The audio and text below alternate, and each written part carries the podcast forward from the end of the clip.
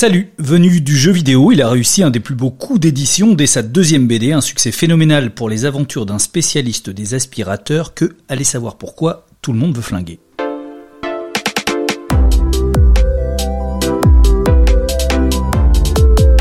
L'Atelier BD, un podcast original proposé par Paul Satis. Bonjour Nicolas Petrimo. Salut. On s'invite donc dans ton atelier on est très loin ici de la moiteur de l'Arizona. Il te faut de la verdure de la campagne pour être dans l'ambiance euh, surchauffée d'Il faut flinguer Ramirez. Ouais, au final, il y a des paysages un peu qui ressemblent bizarrement. C'est très euh, l'Arizona, on voit ça assez sec. Ça c'est plutôt le nord, mais finalement le sud, euh, c'est assez vert. En, voiture, on a traversé. Moi, j'étais assez surpris de. Voilà, il y a des fois, il y a des coins ici. Je trouve que ça ressemble aussi. Les décors de, Ramirez, tu, les as effectivement visités? Pas tous, mais euh, je me suis fait une petite banque d'images euh, avec euh, beaucoup de routes, de paysages désertiques. ouais, lors d'un road trip, j'ai fait le. J'aurais bien aimé passer exactement aux, endroits que, où se passe l'histoire parce que en fait, je crois que j'étais pile en train d'écrire l'histoire quand, quand, on a fait ce voyage. Et tout partait un peu de Phoenix, on est passé à côté, on s'est demandé si on y allait ou si on n'y allait pas. Tu les as inventés, euh, ces villages américains Enfin, les, les, les, noms des villes, etc. J'essayais d'avoir euh, quelque chose de très très ancré dans la réalité. Donc euh, voilà, Phoenix c'était Phoenix. Et puis il y avait une autre ville à côté dont j'ai oublié le nom, où c'était où l'action se, se, prêtait pas mal. Et puis plus tard, dans l'écriture, j'ai décidé de me détacher complètement de tout ça. quand quand j'ai voulu faire beaucoup de détournements, bah, je me suis dit aussi les, les destinations, je les j'allais les écrire de façon fictive, et, euh, mais quand même, elles correspondent géographiquement à des vrais endroits qui existent. On va revenir à Ramirez euh, euh, tout à l'heure, mais d'abord parlons de tes débuts. Qu'est-ce que tu lisais, qu'est-ce que tu regardais quand tu étais petit? Est-ce que tu étais déjà très attiré par les images? Ayant grandi devant la télé, hein, les enfants de la télé, n'est-ce pas? Euh, Je suis resté beaucoup, euh, comme beaucoup des enfants des années 80, euh, bloqués devant le club Dorothée, donc avec tous les mangas importés euh, qu'on nous proposait. Donc ouais, je, c'était assez fascinant. Toi, c'était plutôt euh, les animés, comme on dit aujourd'hui, plutôt que la bande dessinée, ce qui t'a fait euh, grandir visuellement? Ouais, c'est euh, au début la, la BD, même, je pense que c'était pas du tout dans mon spectre, ou en tout cas juste une petite étagère chez, chez ma grand-mère, avec des Gastons dont les pages avaient été à moitié déchirées, etc. évidemment, il y avait des, des, des choses, des valeurs incontournable. Euh, je savais qui était Astérix et Tintin, euh, mais euh, je pense que ouais, c'est d'abord d'abord l'animation japonaise, les mangas quoi. Tu les dessinais Ben ouais. En fait, j'étais tellement fan de Dragon Ball Z, euh, Dragon Ball, mais surtout Dragon Ball Z, c'était vraiment la bagarre et tout ça. Euh.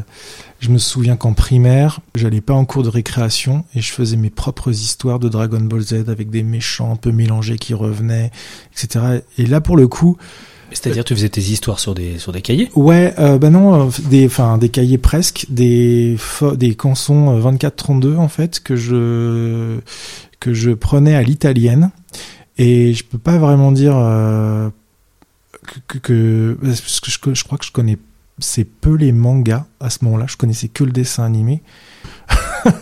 J'avais l'impression d'avoir inventé un truc moi. en fait, tu m'as inventé le manga quand tu étais petit, sans savoir que c'était du manga. C'est ça. Donc du coup, euh, je, tirais. Euh, enfin, si, du coup, j'avais quand même dû voir des BD, mais j'allais pas voir à côté une BD pour m'inspirer de. Et donc c'était très fouillis quand on regardait, parce que les bulles, euh, enfin les, les, expressions des personnages, tout était un peu mêlé.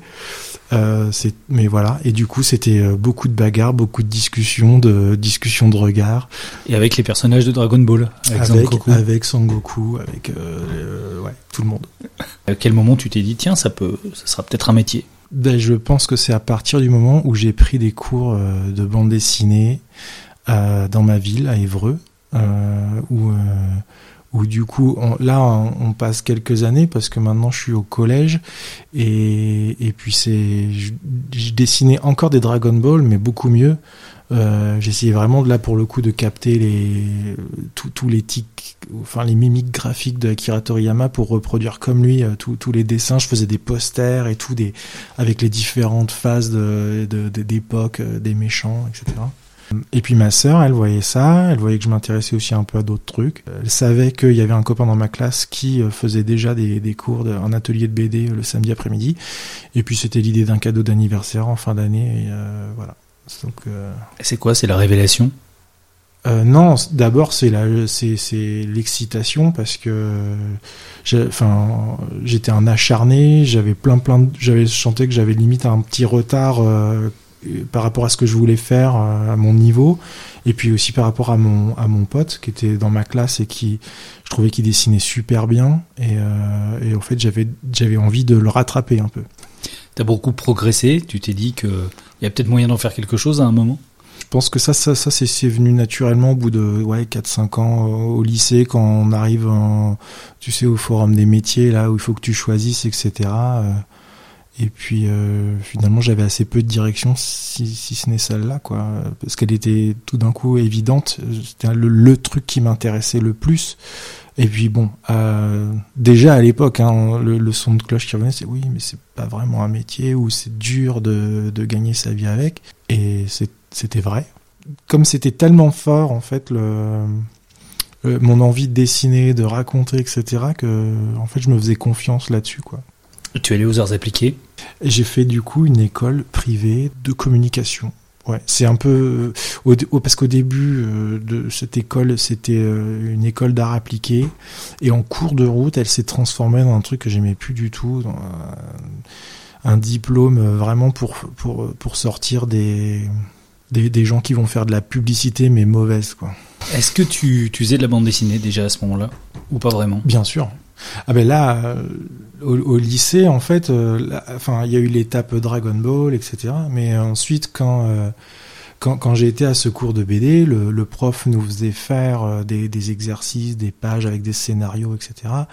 Et puis et puis très très vite, j'ai eu envie de raconter des trucs inspirés de Dragon Ball, des trucs un peu manga, etc. Mais c'était plus du tout les histoires de baston. Il y avait des trucs un peu magiques. Et puis moi, je découvrais les choses au fur et à mesure. Je découvrais Akira, des trucs euh, comme ça. Donc euh, ça enrichissait un petit peu plus mon univers, ça le diversifiait. Et puis du coup, bah, je partais dans mes propres histoires. Puis aussi le cinéma, Star Wars, euh, etc. Tu dirais que ta culture à ce moment-là était plus japonaise qu'américaine? À l'époque, il y avait beaucoup moins de mangas aussi que en France hein, que maintenant. Donc, euh, une fois que tu avais trouvé euh, euh, Akira Toriyama, Otomo, euh, que tu avais lu Gun, euh, que tu avais lu, je sais plus ce qu'il y avait d'autre, Apple Seed ou genre de trucs, c'était pas aussi foisonnant que maintenant les mangas. Euh, donc euh, quand tu après voilà j'allais chez chez le libraire et puis il y avait tout d'un coup il y avait d'autres d'autres choses du franco-belge. Et, euh, et là je suis tombé sur l'Enfeust ça ça a eu un, un super impact sur moi l'heroic fantasy la porte d'entrée.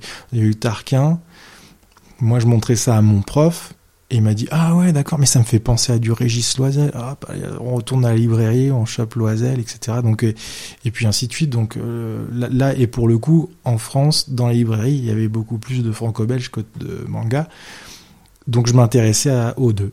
Voilà à ce moment-là.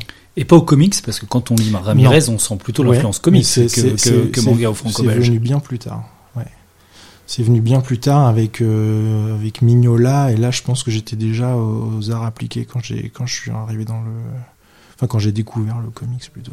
Quand tu t'es lancé professionnellement, c'était dans l'idée de publier de la bande dessinée? Une fois que j'étais un peu rentré euh, et puis je connaissais euh, les, les certains artistes etc. Puis je voyais les bandes dessinées, ça me faisait envie moi aussi. Du coup je trouvais ce ce ce mode d'expression là assez assez génial parce que on, parce qu'on pouvait tout, d'un coup euh, être auteur euh, complet assez facilement en fait. Euh, on pouvait produire ses propres histoires sans avoir besoin d'une équipe ou voilà une prod quoi, un dessin animé, un film, tu, tu, reposes sur sur le travail d'autres personnes quoi. Alors qu'en bande dessinée, tu as ton texte, ton pinceau, un peu de couleur, voilà. C'était décourageant d'avoir des tas de projets refusés oui, oui, mais euh, euh, pareil, encore une fois, c'était tellement le feu euh, en moi que je m'étais dit non mais je vais le faire, mais bien. Donc si on me le refuse là maintenant, je vais, c'est très très dur parce qu'on peut pas faire ce qu'on veut au moment où on le veut, mais je saurais être patient et puis je, je, de toute façon c'est simple, je ne fais que progresser depuis depuis que j'ai 5 ans. Donc au bout d'un moment, ça va forcément payer. Quand tu as dû travailler quand même et gagner ta vie avec ton, ton dessin, ça a été plutôt dans le jeu vidéo? Plutôt dans le jeu vidéo au début, en tant que salarié tout simplement d'une société puis d'une deuxième, puis d'une troisième. Après, ça s'est un peu diversifié avec le, le jeu vidéo. Euh, c'est un bien grand mot hein, pour ce que.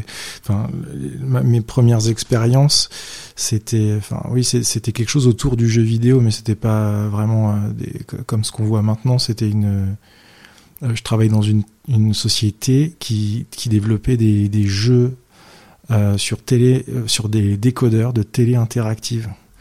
Donc en fait, euh, il y avait une chaîne dédiée qui s'appelait Playing TV et en fait, euh, on, on, développait les jeux avec le, comment dire le matériel de ces de ces box genre Canal Sat. Euh, enfin voilà. Et puis à l'étranger, il y avait d'autres d'autres types de boîtes. Donc les jeux étaient vraiment euh, enfin en termes de graphisme, etc. C'était fallait faire beaucoup avec peu quoi. Dans l'atelier BD avec Nicolas Petrimo. Ta première BD finalement est assez récente, elle date d'il y a moins de 10 ans. C'est vrai. Alors on va en parler, hein, ça s'appelle Zombie Néchronologie. Mhm. C'est le tome 1, en fait, d'une série qui était plus vaste, scénarisée par Olivier Perru. Comment tu es arrivé sur ce projet? Eh bien, Olivier, on se connaît parce que c'est le beau-frère d'un très bon ami à moi qui est Alexis Briclot. Et Alexis, lui, je l'ai rencontré via le Café Salé, donc cette, cette communauté sur Internet, via un forum où on était plein d'artistes à se retrouver là. Et puis euh, de fil en aiguille, voilà, les, les, gens se rencontrent pour de vrai. Et Olivier, bah, il a, il s'intéressait beaucoup à mon travail. Et en fait, on est devenus potes avant tout simplement de travailler ensemble. On, en fait, je lui montrais systématiquement là où j'en étais, les, les, projets que j'avais. Et puis c'était un gars. Enfin, je dis c'était parce que on, on, on, a plus beaucoup de contacts en ce moment, si ce n'est un coup de téléphone de temps en temps. Donc on se voyait, on se voit plus comme euh, à cette époque-là. Mais euh, il, regardait beaucoup, euh, beaucoup mon travail, et puis moi je lisais aussi ce qu'il faisait. Et puis euh, naturellement, un jour, il m'a, proposé de faire un spin-off de la série qui, qui, qui, marchait du feu de Dieu chez Soleil à Zombie. Après avoir pas mal raté, après avoir mmh. été pas mal refusé, mmh. finalement, tu arrives pas par hasard, mais grâce aux rencontres Grâce aux rencontres, ouais. Bah, et puis toutes mes expériences professionnelles, finalement, elles m'ont servi à ça. Euh, c'est rencontrer plein de gens, euh, travailler avec eux, mais sur d'autres choses.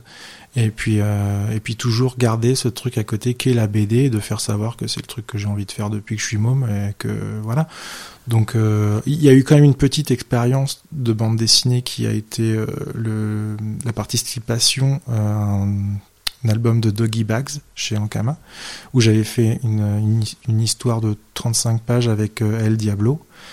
Et pareil, ça, euh, c'était une super expérience. Ça m'a permis d'avoir enfin un truc publié. Et avec Olivier Perru, tu te retrouves à animer François Hollande face à une invasion zombie. Ouais, c'est vrai. C'est vraiment un gros point faible chez moi, c'est euh, euh dessiner les, les, les, gens pour de vrai. Et du coup, j'ai galéré à, dessiner François Hollande, et ce qui fait que tout l'album, bah, en tout, tout ce qui est visage et proportions, etc., je me suis un peu éloigné euh, de, mon, de mon style graphique, euh, euh, qui est semi-réaliste, vers quelque chose d'un peu plus réaliste. C'est plus galère Hollande que des zombies pour toi. c'est facile de faire Hollande zombie, mais Hollande tout seul, c'est compliqué. Alors on en vient à Ramirez, la rockstar du SAV. Comment est venue cette idée? Eh ben c'était justement après euh, après cet album de Zombie avec Olivier. Euh, en fait, on avait envie de travailler ensemble, de continuer à travailler ensemble. Et moi, j'avais envie d'écrire une histoire, mais avec lui. Mais il n'était pas spécialement disponible. Enfin, on avait une idée à développer, qui était un, truc, du coup, un point de départ, une volonté de ma part, c'était euh, de faire quelque chose de très années 80 film d'action euh, référencé, etc. Au final, on n'a pas réussi à trouver le bon euh, créneau euh, pour, pour le faire ensemble. Donc, du coup, j'ai dit, bon, bah, allez, tant pis, je fais mon truc. Et puis, j'ai, et puis, j'ai écrit, j'avais une idée en tête. d'un personnage comme ça avec une espèce de transformation au fil des albums, quelque chose de très ancré dans un rythme série télé. Ouais, cette imagerie années 80, c'est ça vraiment que, que tu voulais rendre? Ça, c'était le point, vraiment le truc qui, qui était là dès le départ. Euh, quand, quand j'ai eu 30 ans, en fait, je me suis posé plein plein de questions sur les trucs que j'aimais, etc. Et en fait, c'était euh, lié à toutes, toutes ces années 90 où j'ai découvert le cinéma américain et tous les films d'action euh, vraiment, je trouve qu'il y avait un truc un peu magique dans ces films-là, un vrai divertissement, popcorn, etc. Et euh, c'est lesquels tes préférés? Là, comme ça, je, en, premier euh, me vient L'arme fatale 2. Je trouve que c'est, c'est, il est incroyable celui-là il est drôle, il est dramatique, etc. Et je trouvais que justement c'était hyper intéressant l'ambiguïté qu'il y avait dans le divertissement d'avoir des côtés un peu drama et des côtés super légers et une violence graphique. Euh, enfin, il y, a, il, y a, un peu tout celui-là.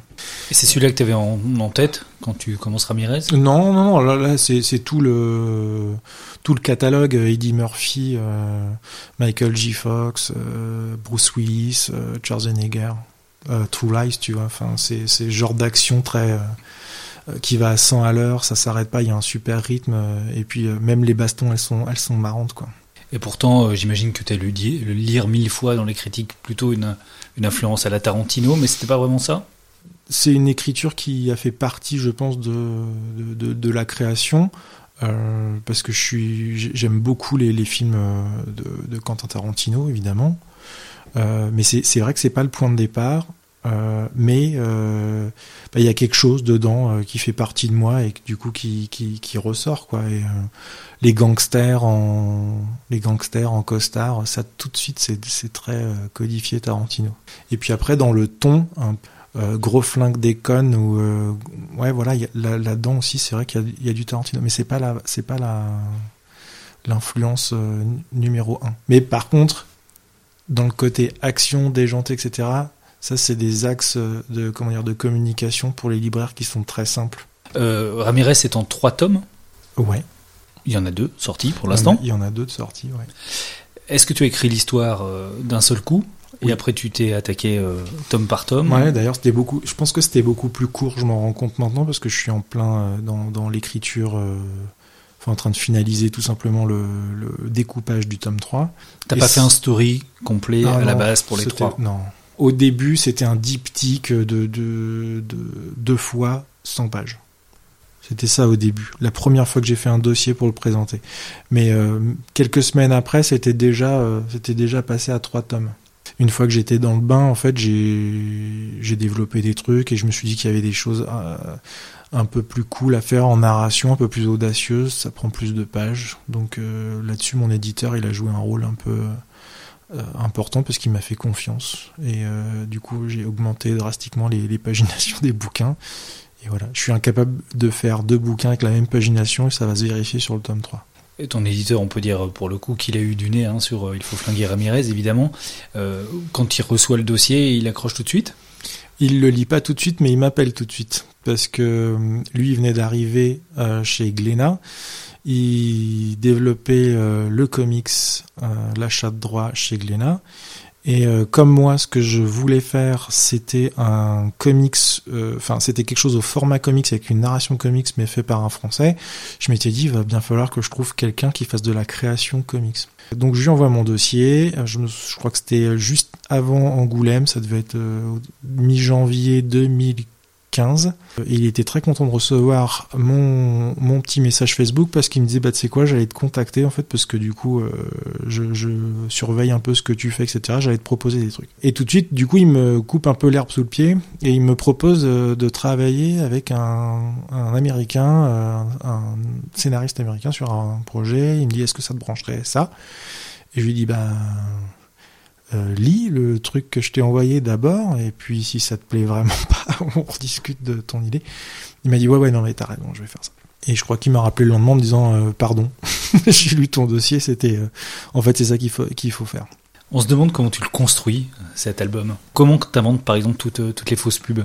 Ayant travaillé du coup dans une boîte de post-prod où on était en contact direct avec des agences où on travaillait sur des pubs, il y avait plein de choses qui m'agaçaient parce que moi du coup je devais euh, écrire souvent les mentions légales ou etc.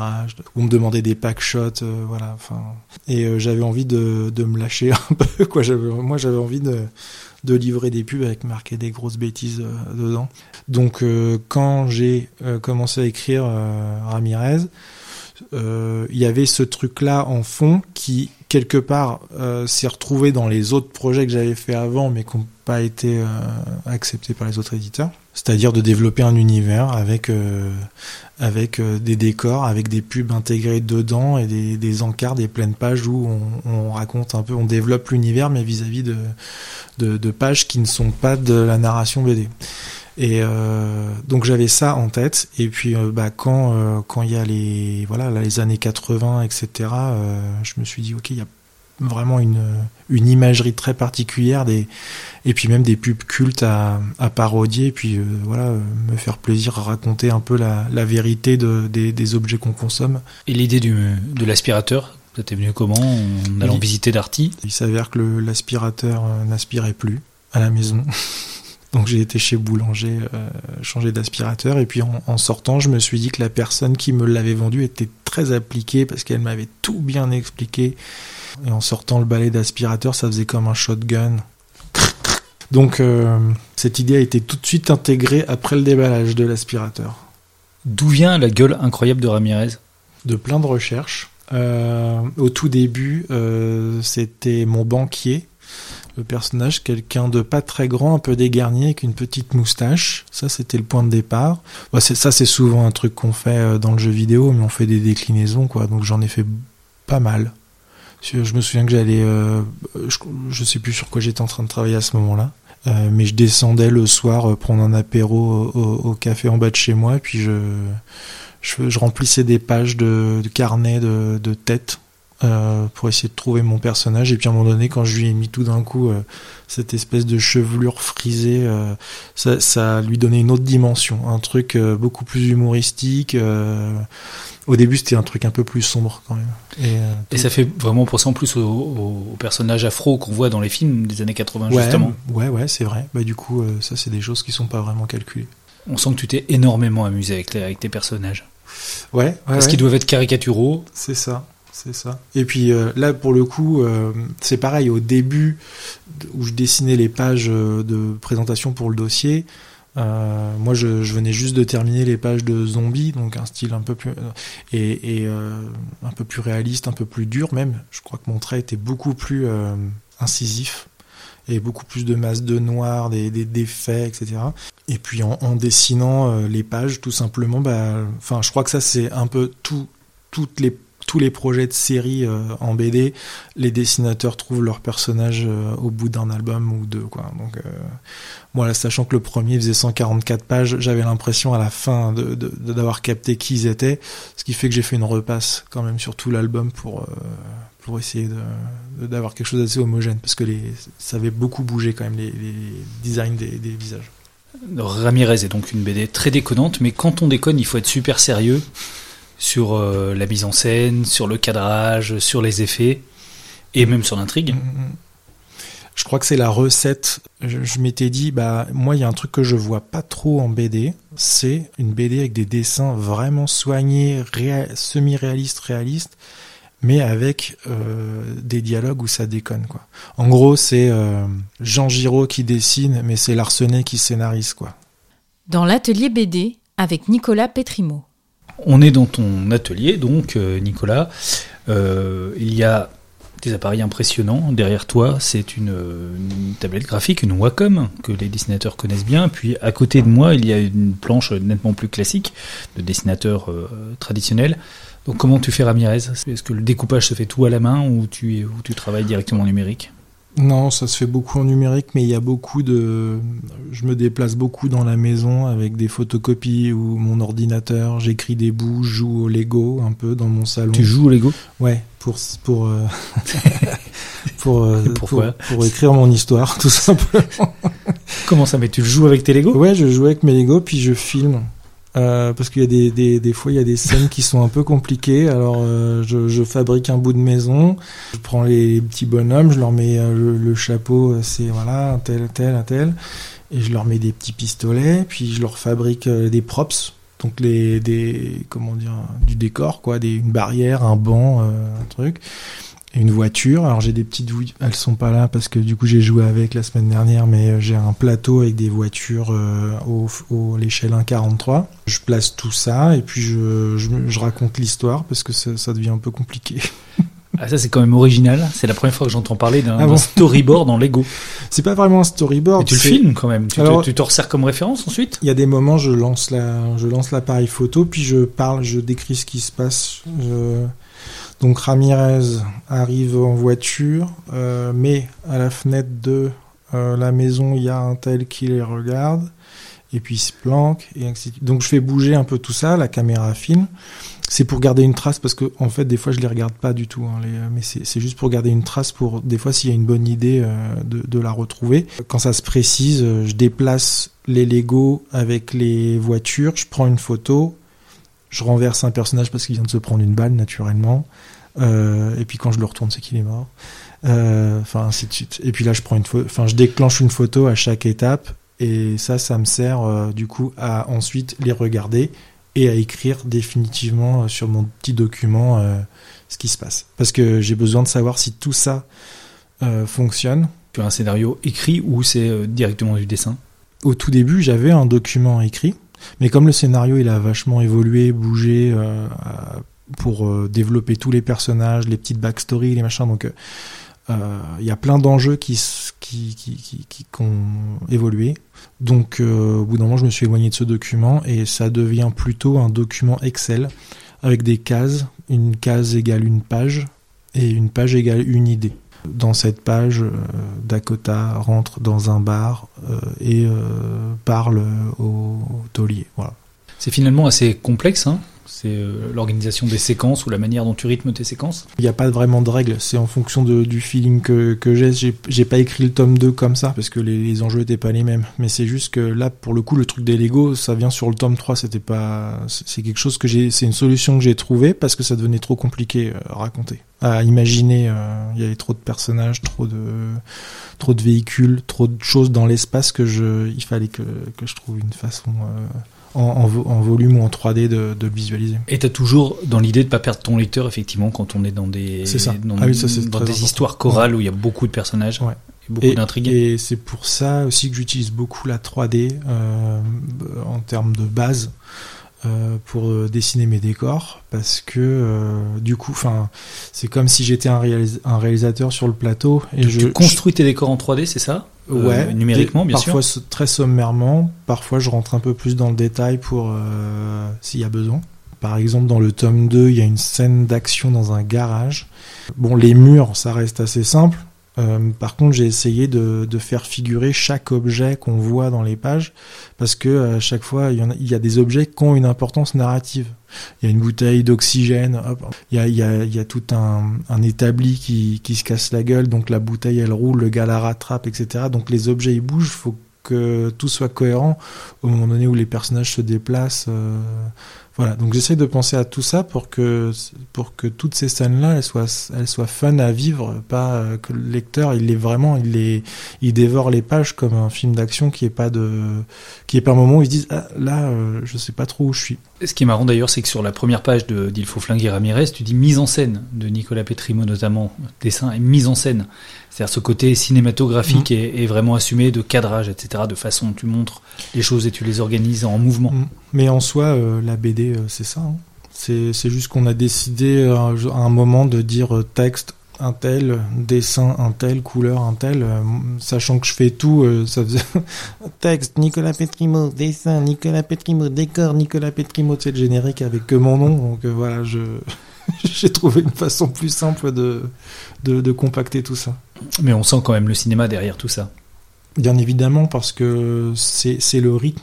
Et les cadrages euh, enfin que j'avais en tête quoi. C'est à dire que quand, quand j'ai écrit l'histoire je m'étais pas dit euh, je me suis dit peut-être que ça serait un scénar de film. En fait d'abord c'est un scénar de film c'est un film de deux heures euh, des années 80 que je fais. Donc je l'ai écrit comme tel. C'était vraiment très cinématographique la façon de l'écrire. Donc ensuite quand, quand je l'ai repris en BD il y avait plein de choses et c'est là où où j'ai décidé aussi d'éclater un peu ma narration, de la mettre, euh, de, l'étendre sur plusieurs pages. Et euh, c'est là où mon éditeur, il a été cool, il m'a suivi. Et c'est là euh, où on arrive à des paginations un peu délirantes. J'en reviens à la manière dont tu crées Il faut flinguer Ramirez. C'est donc je reparlais de la planche qui est à côté de moi et de la Wacom.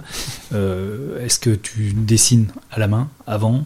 Est-ce qu'il y a des crayonnés à la main où tout est vraiment fait euh, sur la tablette Ce qui est fait à la main, c'est vraiment pas euh, très artistique. C'est vraiment des. Enfin, c'est de, même, du même ordre que les Lego, quoi. C'est des plans vus de haut, ou des, des, idées comme ça, mais euh, je mettrai jamais ces trucs-là dans un artbook parce que c'est vraiment des notes. En revanche, le travail sur la couleur est, très poussé. Mmh. Ben, ça, c'est vers la fin. Euh, quand, quand, toutes les pages, euh, enfin en tout cas je travaille, euh, ça dépend, sur, sur le, tome 3 j'ai travaillé par tiers, par épisode. Une fois que tout un épisode était ancré, j'ai fait la couleur. Sur le tome 2 j'ai fait un peu différemment. couleur, je pense que la, particularité c'est le c'est une, une, étape qui consiste à détourer ou découper les plans. Premier plan, euh, euh, plan médian et arrière-plan. Euh, y a des, et des fois c'est très complexe quand il y a un personnage et beaucoup de villes derrière. Il peut y avoir 6 ou 7 niveaux. En gros, où je avec de la avec une, un effet en fait je, je viens mettre de la couleur dans mes noirs euh, pour les cramer un peu et pour qu'on ait l'ambiance lumineuse et le, le, moment de la journée. Quoi. Du soleil un peu écrasant qu'on trouve en Arizona. Voilà, mais du coup ça, ça peut vraiment jouer euh, la teinte euh, de, de, la teinte de ces noirs joue aussi sur la température et donc l'heure de la journée. Si c'est le matin, par exemple, j'ai en tête dans le tome 1 une une scène où Jacques Ramirez arrive à, à son travail très tôt le matin. et là, on est vraiment dans des bleus enfin le bleu crame le, le noir. Et puis il y a des, des, zones, des moments un peu plus euh, sunset avec euh, le coucher du soleil, etc. Donc on est plus euh, dans les rouges. Toutes ces, toutes ces ambiances colorées, elles sont très très marquées, voilà, pour vraiment insister sur ces moments de la journée, pour voir, voilà. Ça t'a surpris l'incroyable succès d'Il faut flinguer Ramirez? C'est plutôt un soulagement parce que parce que vu, vu la quantité de travail que, que j'avais mis dedans, etc., de, de me dire que voilà, c'est le frisson, quoi. C'est un peu de dire, j'ai l'impression d'amener un mode de narration un peu plus euh, risqué, quoi. Parce qu'il y, a beaucoup de pages, est-ce que les gens vont, suivre là-dedans euh, Est-ce que le prix du bouquin va... Euh, enfin, il y a, plein, de facteurs. Est-ce que les gens vont accrocher, sachant que j'ai pas vraiment de nom dans, ce milieu Ils vont découvrir ça. ils, aiment bien avoir une garantie qu'on on va voir... on achète un bouquin de Guarnido un peu les yeux fermés parce qu'on sait, on, on sait qui, qui c'est, quoi. Et toi, c'était pas le cas, donc c'est vraiment l'histoire qui est accrochée. Du bouche à oreille, certainement pas mal aussi. Ouais, je, ça, je, pense aussi que les libraires ont fait un travail exceptionnel là-dessus. Je pense que là aussi, Glénat a, joué son rôle parce que le, bouquin était prêt euh, vraiment suffisamment en avance pour qu'il euh, puisse le travailler correctement avec les libraires avant la sortie. En fait, le truc, c'est que le, les libraires, ils avaient déjà lu et il connaissait déjà le bouquin, en fait, il l'attendait. Donc euh, ça, a, ça a créé un truc euh, très très cool. Dans l'atelier BD avec Nicolas Petrimo. On est avec Nicolas Petrimo dans son atelier euh, qu'on va décrire un peu puisque c'est bien de savoir dans quel environnement tu, tu, travailles. Donc on parlait de la planche à dessin, évidemment de la partie ordinateur qui est celle où tu passes le, plus de temps, le plus de temps, mais il y a d'autres choses ici. Il y a notamment beaucoup de de personnages, des alors c'est des, je sais pas comment appeler ça, des, il y a un écorché déjà, mais mm. euh, voilà, il y a, y a, plein de des personnages, c'est, des figurines, des figurines. Ouais, c'est des, c'est des références en fait. Euh, c'est des corps de femmes et d'hommes à, différents, à différentes étapes. Il y a une étape simplifiée, il y a une étape euh, très réaliste où on voit vraiment leur, leur peau, puis il y a une étape où on voit leurs muscles. Donc voilà, c'est toutes c'est c'est plein de ou des têtes aussi. Et tu les regardes quand tu dessines? Ouais, des fois, je les prends, je les manipule quand j'ai quand je fais une pause un peu compliquée que j'ai besoin de me rappeler comment euh, ou les proportions à quel niveau le le, le- la main doit tomber au niveau de la cuisse. Euh, en fait, on se rend pas compte, mais euh, avoir des, des personnages proportionnés sur toutes les pages, etc., quelque chose de cohérent, et aussi des proportions propres à ces personnages, c'est c'est dur à tenir, quoi. Sur- Tu les as pas dans la tête euh, à force? Si, un petit peu, mais il y a des. Enfin, c'est c'est très, très. Ça, ça bouge beaucoup, tout ça. hein. Des, des fois, il suffit de, de peu et d'une journée à l'autre, on dessine pas exactement pareil. Derrière toi, il y a une guitare. Ouais. Tu la prends de temps en temps? ouais Tu en joues? Surtout, ouais, bah depuis, euh, depuis un an, là, je me suis remis. Parce que ça, c'était un truc pareil d'adolescence, euh, le rock. Et puis, à un moment donné où je me suis. J'étais intéressé à fond euh, par la musique. euh, à l'époque, j'écoutais Nirvana, Radiohead, etc. Et. euh, et puis j'avais envie de, je trouvais ça cool quoi. J'avais envie d'avoir, de monter un groupe et tout. Et là, c'est quoi? C'est juste tu te défoules quand on a un peu marre de, de dessiner ou Non, tu je- commences à aller à retourner dans un groupe justement? Non, non, c'est, non. Là, j'aurais pas l'énergie pour ça, mais c'est, c'est juste moi un plaisir de gratouiller, euh, voilà, comme ça, pour moi. Et avec des belles enceintes qui sont juste derrière la guitare, donc j'imagine que tu écoutes, euh, tu écoutes en travaillant de la musique C'est ça. et en plus avec un certain niveau de qualité. Bah ouais, c'est quand je suis arrivé dans ce bureau, là, je me suis dit bon, allez, je me prends des, des, des vraies enceintes pour avoir un, un son cool, pour m'écouter ma musique dans mon bureau. Et puis. Euh, Tu travailles pas en silence en tout cas. Ça dépend, il y a des, il y a des moments où j'ai besoin, notamment quand j'écris ou des, des scènes un peu complexes. Quand on écrit des scènes un peu d'ambiance, ça- ça peut aider. Mais quand on est vraiment justement dans la phase Lego, euh, non, là il faut du, du silence parce que euh, il y a beaucoup de choses à intégrer. Euh, mais euh, non, ça, ça, ça me suit toujours, euh, la musique à différents moments de la journée, mais euh, des trucs euh, plus ou moins entraînants, beaucoup de synthétiseurs et de et de, de, de, de- de groupes euh, influencés par toutes ces années 80 T'es plus électro que rock ou tu restes quand Non, même sur une bonne base rock? En fait, je suis un peu tout en musique. J'écoute un peu de tout. Il y a une belle édition de Undertaker.